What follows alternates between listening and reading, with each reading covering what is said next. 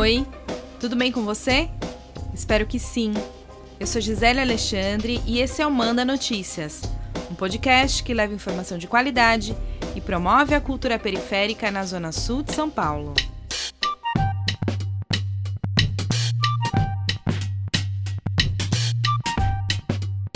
No dia 19 de setembro de 1921, nasceu em Recife, no Pernambuco, Paulo Reglos Neves Freire.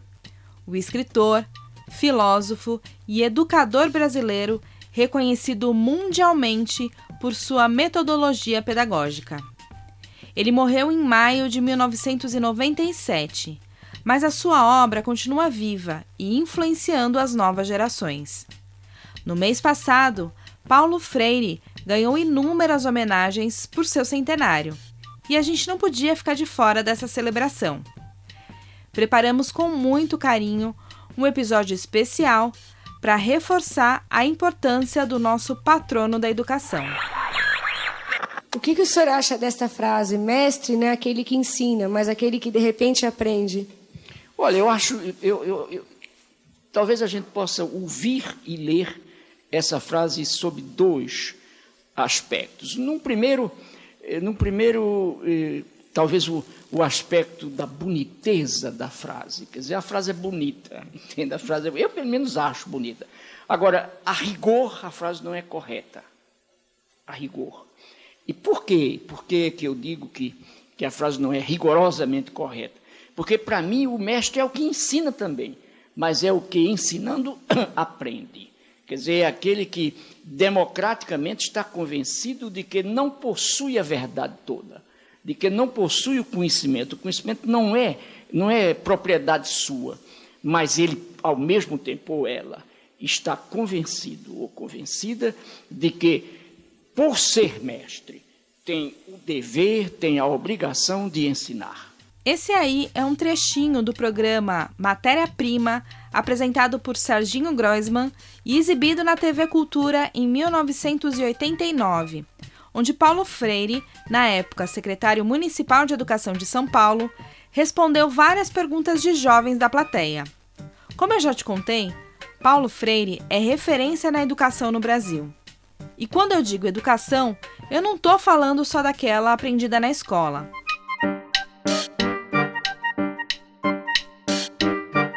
Convidei a Alânia Cerqueira, uma parceira querida, para me ajudar a contar a importância do Paulo Freire dentro e fora da sala de aula, principalmente quando a gente fala da periferia. Eu sou Alânia Cerqueira, mulher negra, candomblessista, mãe, avó do Bernardo, esposa, amiga e tantos outros papéis que somos aí, né? É, atualmente eu moro no Embu das Artes e tenho uma atuação comunitária no Jardim São Luís, extremo sul de São Paulo, lugar onde eu cresci. É, sou consultora, atuo no fomento de redes de desenvolvimento territorial e desde 2012 sou sócia fundadora da Macambira Social. Quero também agradecer o convite né, realizado aí pela Gisele, pelo Manda Notícias, essa oportunidade de compartilhar meus, as minhas impressões, as minhas percepções sobre Paulo Freire, esse grande educador.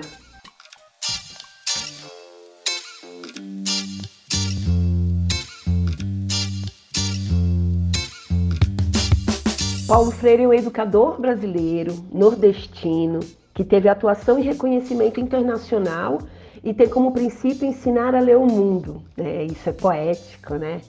É, mas não é só poético, não. É forte, é influenciador. Essa palavra da moda aí. Ler o mundo é muito importante no que diz respeito ao despertar da consciência crítica. E quando eu falo de consciência crítica, esse olhar o seu entorno é, tem a ver com questionar, buscar os porquês das coisas, buscar outros jeitos de fazer. Tem a ver com ousadia.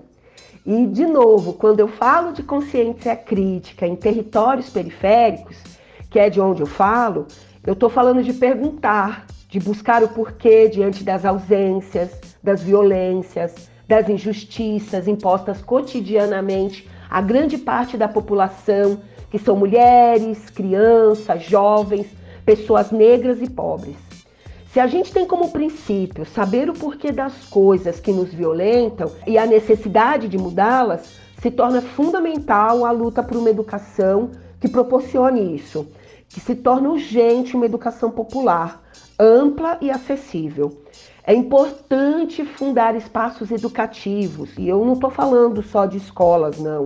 Eu estou falando de ruas, praças, espaços religiosos, botecos, esses lugares que permitem encontro e possibilidades. Simples assim. Falar de educação popular é nutrir uma educação que gere uma sociedade crítica e criativa, justa e igualitária. E isso também é democratizar. E é por isso a importância das ideias de Paulo Freire. Perfeito, Alânia. É isso mesmo. Paulo Freire deixou para a gente um legado importantíssimo de que a educação pode ser feita em qualquer lugar e a partir de diferentes contextos. A educação popular de Paulo Freire permite que todas e todos sejam educadores e educandos. Conta para nós, na sua opinião, por que a metodologia freiriana foi e continua sendo tão fundamental para nós, sujeitos periféricos. O jeito de fazer periférico já é um jeito do junto, né? Já é um jeito do com as outras, da colaboração, do solidário, do atrevimento, da possibilidade de articular os saberes e fazeres. E esses saberes aí, isso pode ser científico, político, cultural, social, afetivo. E isso culmina em novas estratégias de transformação, de mudança com as especificidades locais. Isso se iguala às metodologias freirianas, é, o jeito de fazer freiriano que gera conhecimento e prática. Alânia, você circula bastante aqui na Zona Sul e conhece muitos projetos sociais do nosso território. Você pode contar para a gente como e por que a educação popular influencia tanto as ações e as práticas das organizações sociais e como a macambira sociocultural se relaciona com as experiências de Paulo Freire? As organizações sociais, ao meu ver, são espaços que provocam o entendimento, a indignação, o choque e a visão do, do, da condição desse indivíduo diante das diversas ausências e desigualdades que eles sofrem e isso em doses concentradas de dados e resgate das vivências. Tudo isso com intencionalidade, sabe? Em 2011, eu conheci a Recide, a Rede de Educação Cidadã, uma rede de educadores populares em todo o território nacional. Eu já tinha realizado várias articulações sociais, produções culturais aqui na Quebrada. Inclusive, no começo dos anos 2000, eu fui alfabetizadora de jovens e adultos na Casa Popular de Cultura do Mboi Mirim. Mas foi na Recide que eu descobri que também era educadora popular. Isso foi muito rico na construção da minha identidade e da minha trajetória profissional. Eu tinha um jeito de fazer, eu tinha um onde fazer e tinha com quem fazer. A partir daí, o que era espontâneo se tornou intencional e os projetos, as formações, as relações de parcerias sempre tinham como base a denúncia da desumanização e o anúncio das estruturas humanizadoras.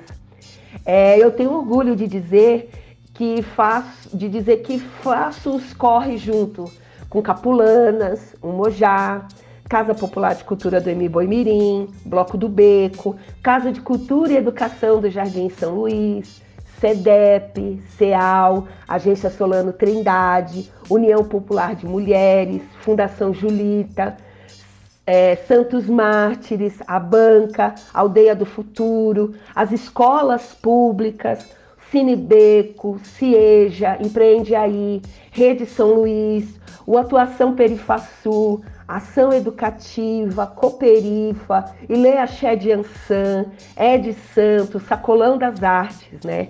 São tantos nomes de lutas e belezas desse território, né? Desse território que a gente enterra as ausências, as violências, as dores, os silenciamentos, mas colhe diálogos, reconhecimentos, esperanças, gerações, prosperidades e caminhos. Colhe muito axé. Nossa, eu tô toda arrepiada. É assim que a Macambira se relaciona com Paulo Freire, né?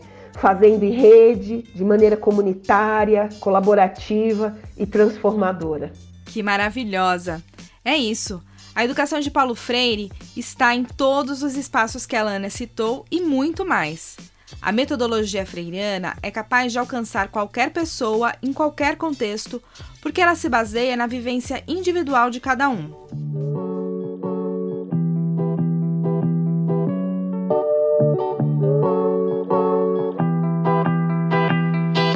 Paulo Freire nos ensinou que a educação não é feita de cima para baixo, ela é feita de maneira horizontal, ou seja, ao mesmo tempo que o educador ensina, ele também aprende. Esse jeito de promover a educação, tendo como prioridade o indivíduo, fez com que Paulo Freire ganhasse muitos prêmios dentro e fora do país. Mas é claro que durante a sua trajetória ele também se deparou com muitos desafios, e provavelmente o mais duro deles tenha sido a ditadura militar, que durou no Brasil de 1964 até 1985. Eu imagino a curiosidade de, de muitos e muitas de vocês aqui, eh, quando se põe diante de mim e, e, e, ouviram falar de mim, como eu, eu até fiquei muito contente agora com essas respostas que eu ouvi na rua, e, quer dizer, eu, eu, confesso que ultrapassaram até a minha expectativa. E, talvez seja até um pouco de humildade minha, não esperava ser tão conhecido e bem quanto, quanto agora as respostas revelaram. Mas eu acho que muitos de vocês devem ficar curiosos com relação a, por exemplo, o que aconteceu em 64 eh, com um cara que, porque estava preocupadíssimo em desenvolver um plano, um programa de alfabetização de adultos para o país e foi preso por causa disso. Quer dizer, eu realmente me lembro de que quando eu fui para o exílio e comecei a, a, a discutir eh, na América Latina, discutir na Europa, nos Estados Unidos, as razões do meu exílio, as razões por que eu fui preso, fui expulso da universidade, e, e os caras não podiam entender, não podiam compreender. Evidentemente, eu fui preso, eu fui exilado por causa da ditadura. Quer dizer, a ditadura considerou, a ditadura militar de 64, considerou, e não só considerou, mas disse por escrito, publicou, que eu era um perigoso subversivo internacional, um, um, um inimigo do povo brasileiro e um inimigo de Deus. Quer dizer, ainda arranjaram essa carga para mim de ser inimigo de Deus. E Puxa, a ditadura, eu acho que a ditadura estragou esse país da gente durante muito tempo e continua estragando hoje. Quer dizer, evidentemente que a, a, ditadura militar não inaugurou no Brasil o autoritarismo. Quer dizer, o autoritarismo está entranhado na, na natureza mesma da nossa sociedade. O Brasil foi inventado autoritariamente, mas os militares deram uma indiscutível contribuição ao autoritarismo. Quer dizer, eles ajudaram muito a crescer o autoritarismo, a violência, a mentira. Foi uma coisa trágica isso. Eu acho que esse período de ditadura no Brasil, eh, Deus queira, agora diria eu, que jamais se reinvente. Quer dizer, que o meu, o meu gosto é que nós todos, brasileiras e brasileiros, meninos, meninas, velhos, maduros, que nós todos tomemos um tal gosto pela liberdade, um tal gosto pela presença no mundo, pela pergunta, pela criatividade, pela ação, pela denúncia, pelo anúncio, que jamais seja possível no Brasil a gente voltar àquela experiência do pesado silêncio sobre nós. Paulo Freire vive em mim na minha maneira de educar o meu filho e na maneira que eu atuo no meu trabalho como educomunicadora e jornalista. O episódio de hoje acaba por aqui, mas a gente volta a falar sobre as práticas do patrono da educação até o final dessa temporada. Aguarde! Beijo grande e tenha fé que isso vai passar.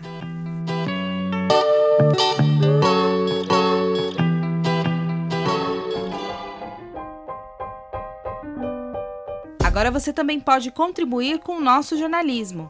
É só acessar www.apoia.c barra Manda Notícias para se tornar um apoiador do nosso trabalho. O Manda Notícias tem produção de Marcos Vinícius Augusto, roteiro e apresentação de Gisele Alexandre, designer gráfico e edição de áudio de Miller Silva. A realização deste episódio tem o apoio da Fundação ABH e do Atuação Perifasul. Você pode conferir os episódios anteriores do Manda Notícias nas principais plataformas digitais de áudio ou nas redes sociais, Facebook, Instagram e YouTube. E você também pode receber esse conteúdo diretamente no seu WhatsApp. Para fazer parte da nossa lista de transmissão, é só enviar uma mensagem para mim no número 11 9 8336 0334.